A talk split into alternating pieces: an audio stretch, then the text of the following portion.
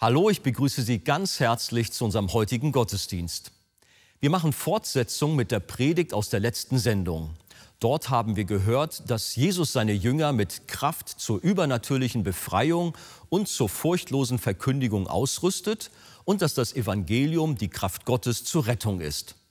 Doch was ist eigentlich das Evangelium? Und was hat es mit unserem Auftrag zu tun, Zeugen für Jesus zu sein? Was das Evangelium beinhaltet, woher wir die Kraft zum kompromisslosen Gehorsam bekommen und wozu uns die Kraft Gottes noch befähigt, hören Sie jetzt von Pastor Christian Wegert.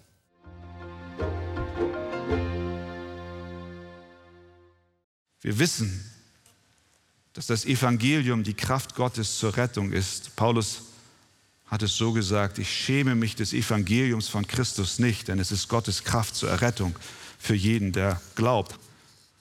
Nicht nur Jerusalem, Hamburg, Deutschland, Europa muss wieder neu mit diesem Evangelium erfüllt werden. Was ist es genau, dieses Evangelium? Was ist diese Lehre, die Jerusalem erfüllt hat? Petrus erklärt es in Vers 30 und 31. Der Gott, sagt er dort vor dem Hohen Rat, der Gott unserer Väter hat Jesus auferweckt den ihr an das Holz gehängt und getötet habt. Den hat Gott durch seine rechte Hand erhöht zum Fürsten und Heiland, um Israel Buße und Vergebung der Sünden zu geben. Das ist das Evangelium. Jesus Christus starb am Kreuz.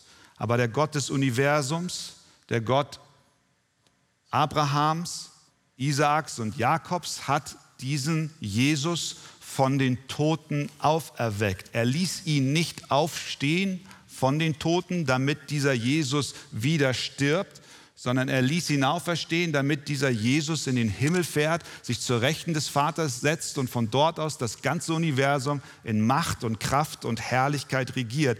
Den hat Gott durch seine Hand erhöht zum Fürsten und Heiland. Er ist der Regierende. Er ist der, der das Universum durch sein machtvolles Wort zusammenhält. Er ist der, der spricht und alles, was ist, existiert nur durch ihn. Dieser Jesus Christus regiert mit Macht und deswegen hat er alle Macht, Rettung zu schenken denen, die an seinen Namen glauben. Das ist die Lehre,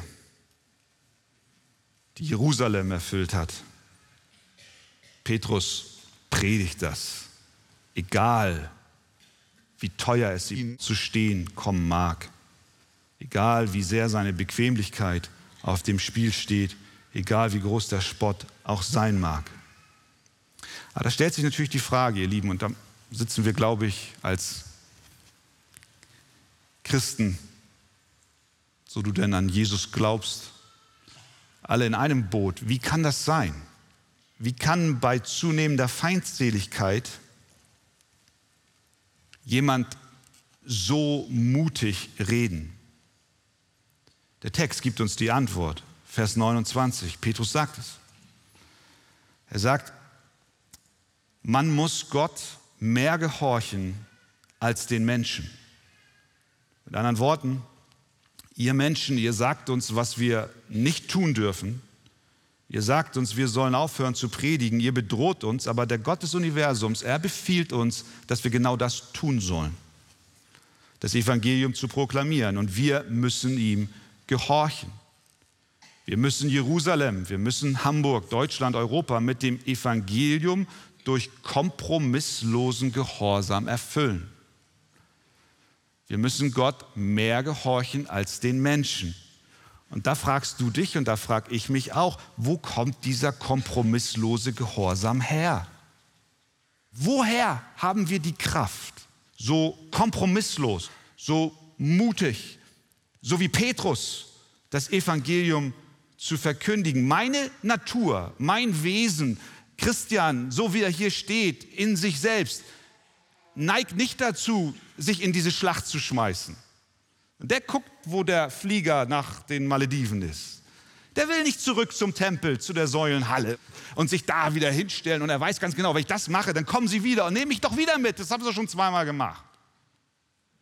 Wie kann ich radikal gehorsam sein? Wie kann ich radikal Jesus folgen? Antwort, Vers 32.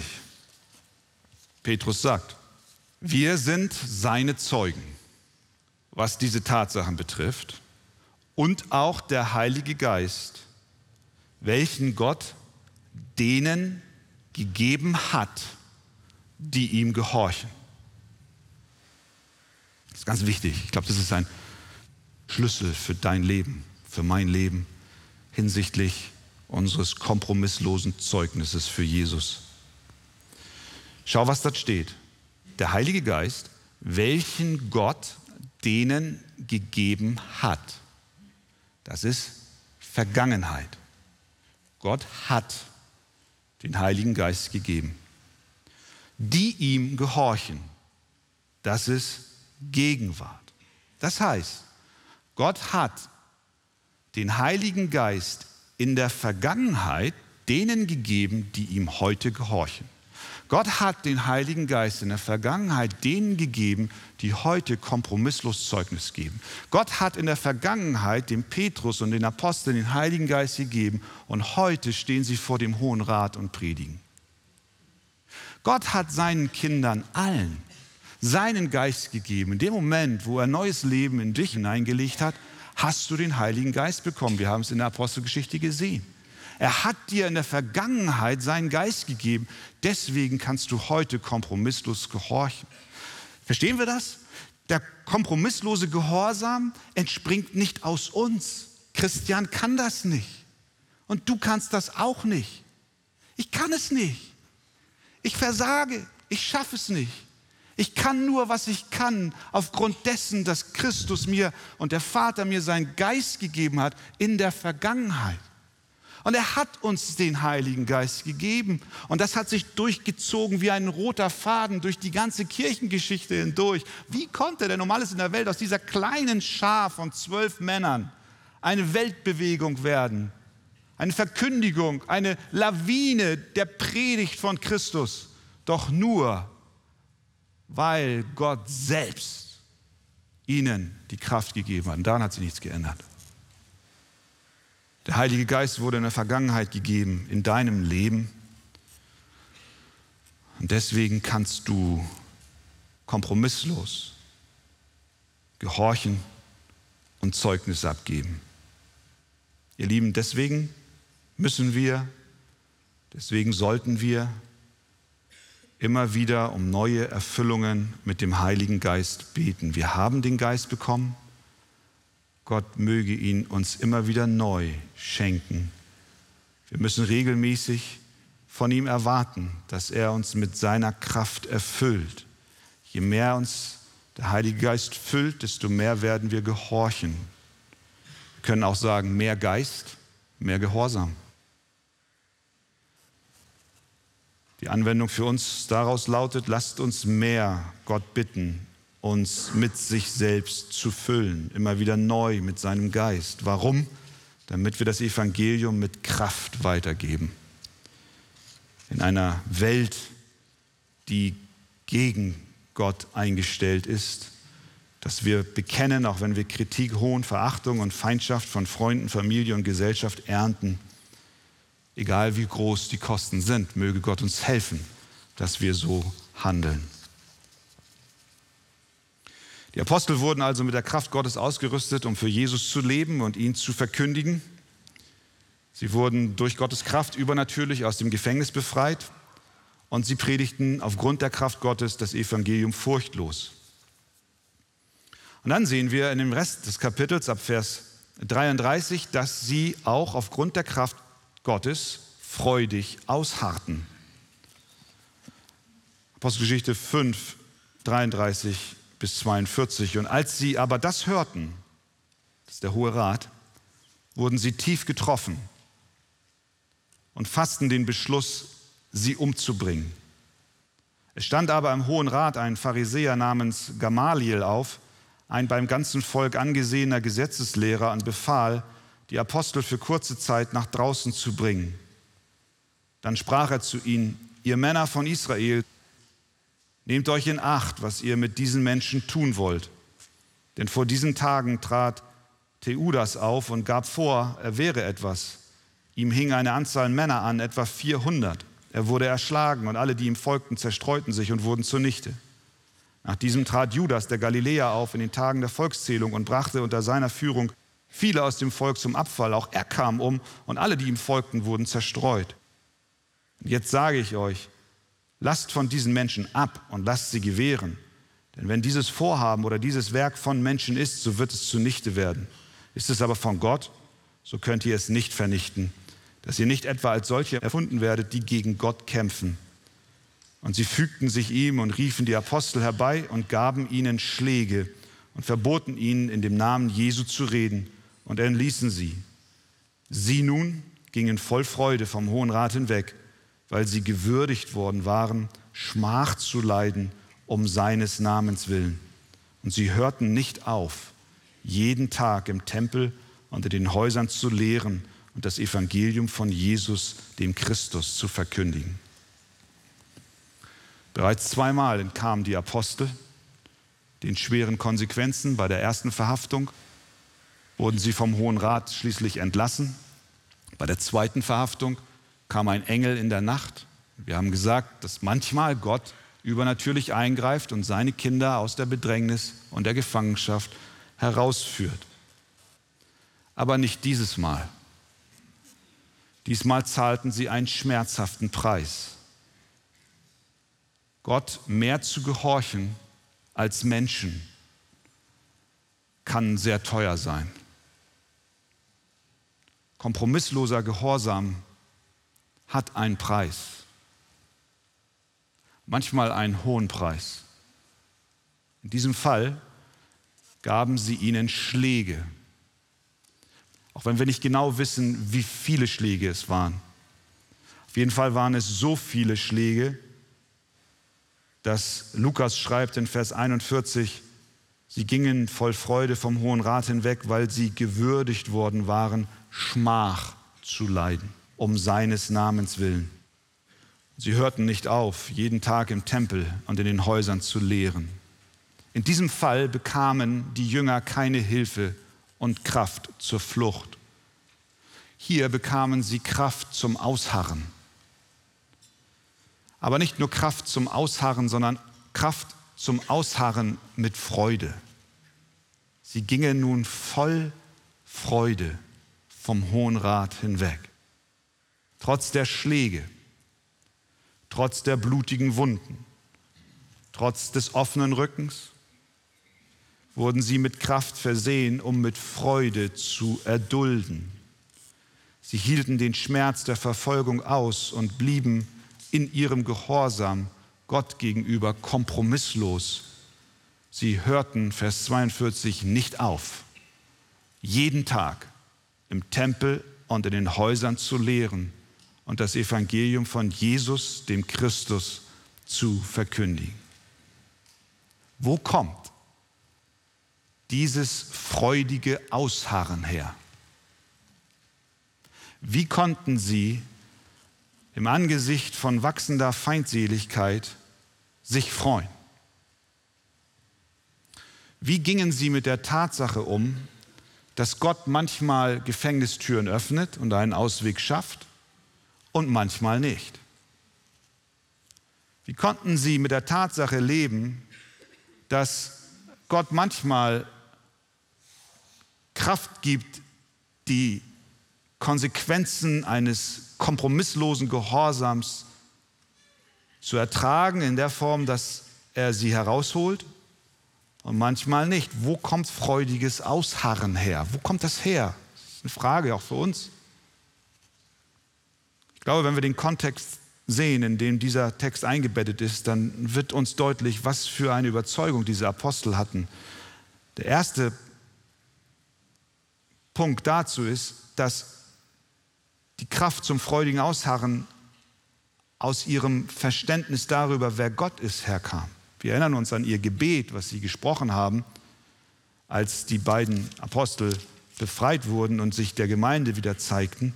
Da beteten sie, in Kapitel 4 und sprachen, Herr, du bist der Gott, der den Himmel und die Erde und das Meer gemacht hat und alles, was darin ist. Du hast durch den Mund deines Knechtes David gesagt, warum toben die Heiden und ersinnen die Völker Nichtiges? Nun haben sie sich gegen Jesus, deinen Gesalbten, aufgelehnt. Vers 28, um zu tun, was deine Hand und dein Ratschluss zuvor bestimmt hatte, dass es geschehen sollte. Sie glaubten ganz fest an das souveräne Wirken und Handeln Gottes im gesamten Universum. Das gab ihnen Kraft zum freudigen Ausharren. Sie wussten, dass Gott regiert. Sie waren sich darüber im Klaren. Und es war tief in ihr Herzen gefallen, dass nichts, was hier geschieht, außerhalb des Aktionsradius Gottes ist. Und wenn dieser Gott der souveräne Herr über Himmel und Erde ist, dann kann dieser Gott auch seine Kraft gemäß seiner Weisheit und seiner Liebe verteilen. Und er tut es nach seinem Ratschluss. Gott ist immer in der Lage, Auswege zu schaffen, so wie er ein Engel sandte. Gott kann es tun. Doch ist die Bedeutung von dem Begriff souveräner Herr doch die, dass wenn Gott sich entscheidet, uns nicht aus der Feindschaft und Verfolgung herauszuholen, er etwas anderes und etwas Besseres vorhat. Wenn Gott uns vor Leiden bewahren kann, es aber nicht tut, dann, weil er etwas anderes im Sinn hat. Und diese Überzeugung, die brachte die Apostel dazu, mit Freuden vom Hohen Rat hinwegzugehen. Sie freuten sich, als der Engel die Tür aufschloss, ohne Frage. Aber sie freuten sich auch, als ihre Rücken wund waren. Warum können sie sich freuen, egal wie Gott handelt? Weil sie wissen, egal wie Gott handelt, Gott ist immer souverän und Gott ist gut in allem, was er tut. Sie konnten sich freuen, weil sie wussten, Gott ist souverän. Sie konnten sich auch freuen, weil sie wussten, dass die Worte Jesu in Erfüllung gehen. Sie wussten, dass wenn Jesus sagt, ihr werdet die Kraft des Heiligen Geistes empfangen und ihr werdet meine Zeugen sein in Jerusalem, in Judäa und Samaria und bis an das Ende der Welt, wenn dieser Jesus, dem sie alles zutrauen, wenn er dies sagt, dann wird es geschehen. Und dann können auch Stockschläge nicht an seinem Plan irgendetwas ändern. Die Mission, das Evangelium hinauszubringen, ist nicht aufzuhalten. Sie wussten, dass diese Mission unaufhaltsam ist und deswegen wussten sie auch, dass Verfolgung der Ausbreitung des Evangeliums niemals im Weg stehen kann. Stattdessen wussten sie, dass wenn Gott Verfolgung zulässt, diese Verfolgung dazu dienen muss, dass das Evangelium verkündigt wird, denn Jesus hat es gesagt. Also gingen sie raus und freuten sich. Das ist eine Freude, die aus dem Herzen kommt.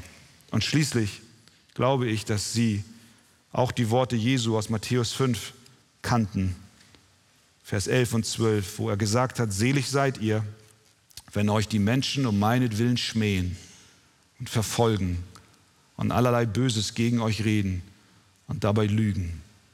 Seid fröhlich und jubelt. Es wird euch im Himmel reichlich belohnt werden. Sie gingen mit Freuden, mit Schmerzen, aber mit Freuden, weil sie wussten, es wartet eine großartige Belohnung. Nimm dies mit für deine nächste Woche. Du kannst aus deiner Kraft heraus und aus dir selbst heraus nicht kompromisslos Gott mehr gehorchen als den Menschen. Aber Gott verlangt nichts von dir, wozu er dich nicht auch befähigt. Er befähigt dich, weil du als sein Kind seinen Geist hast. Er hat ihn dir gegeben und deswegen kannst du gehorchen. Und wenn es ein hoher Preis ist, den du zu zahlen hast, dann darfst du dich freuen, weil du weißt, es wartet eine großartige Belohnung auf dich. Dieser Hoffnung und Zuversicht sind sie hinausgegangen und hörten nicht auf, jeden Tag im Tempel und in den Häusern zu lehren und das Evangelium von Jesus Christus zu verkündigen. Amen.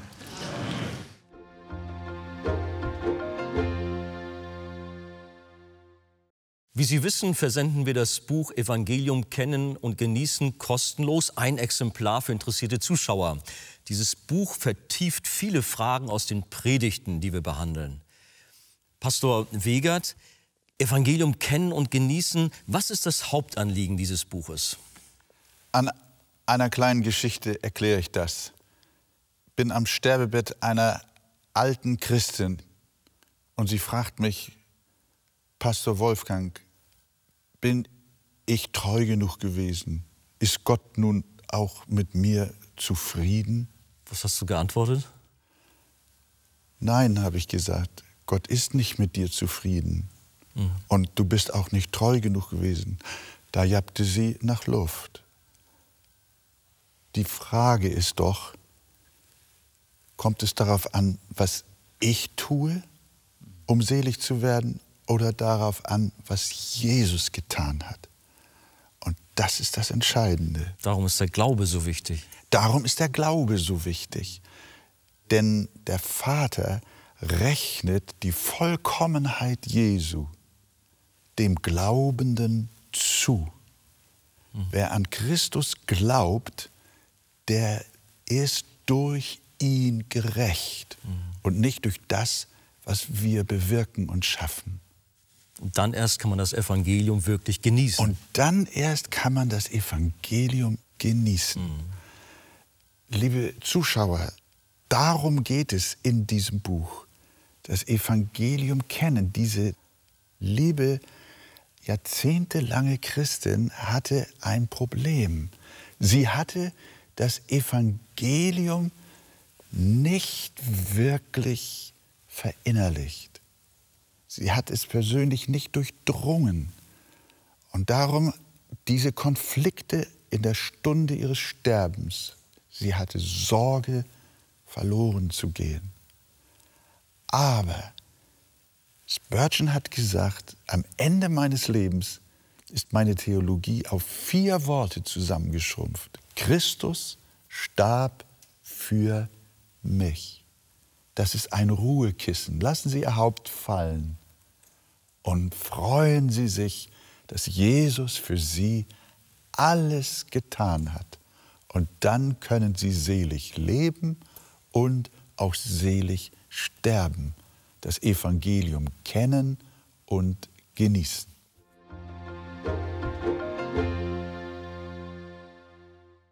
Wir können nichts aus eigener Kraft tun, sondern Gott befähigt uns, ihm zu gehorchen. In dem Abschnitt Der neue Mensch lebt aus der Gnade aus dem Buch Das Evangelium kennen und genießen von Pastor Wolfgang Wegert finden Sie vertiefende Ausführungen zu den Inhalten der Predigt. Ein Exemplar erhalten Sie auf Wunsch kostenlos. Bestellen Sie auch gerne unser Magazin Die Taube mit weiteren Programmhinweisen zu den Ausstrahlungen der Fernsehkanzel und zusätzlichen Informationen zum Gemeinde- und Missionswerk Arche. Wir freuen uns über jeden Kontakt zu unseren Zuschauern. Sie erreichen uns per Brief, E-Mail oder zu nachfolgenden Zeiten unter der eingeblendeten Telefonnummer. Näheres zur evangelisch reformierten Freikirche Arche finden Sie im Internet. Wir bedanken uns ganz herzlich bei allen unseren Zuschauern für ihre Unterstützung. Jedes Gebet und jede finanzielle Hilfe trägt dazu bei, dass wir die Fernsehkanzel produzieren und ausstrahlen können. Über eine Spende auf die eingeblendete Kontoverbindung würden wir uns sehr freuen.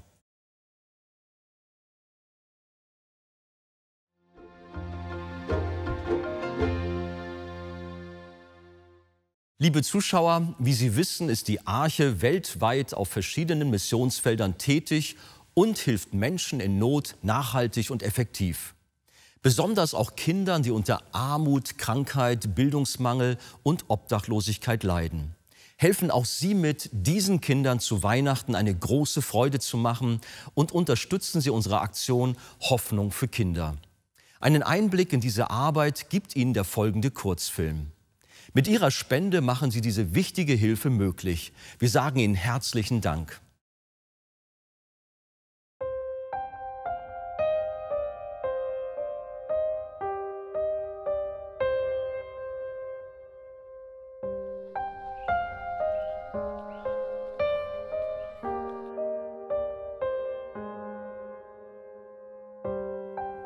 Besonders für Kinder in Not leistet das Missionswerk Arche aus Hamburg humanitäre Hilfe auf vier Kontinenten. In Brasilien, Indien, Myanmar, Afrika, in der Ukraine und in Russland werden Suppenküchen sowie verschiedene Projekte für Waisen- und Straßenkinder unterstützt. Bedürftige und kinderreiche Familien werden mit Lebensmitteln versorgt. An Weihnachten sollen wieder viele sonst traurige Kinderaugen strahlen. Mit der Aktion Hoffnung für Kinder werden von der Arche Tausende von Weihnachtspaketen mit Grundnahrungsmitteln, Süßigkeiten, Hygieneartikeln und Spielzeug vor Ort verteilt. Daher kommt die Hilfe genau dort an, wo sie am nötigsten gebraucht wird.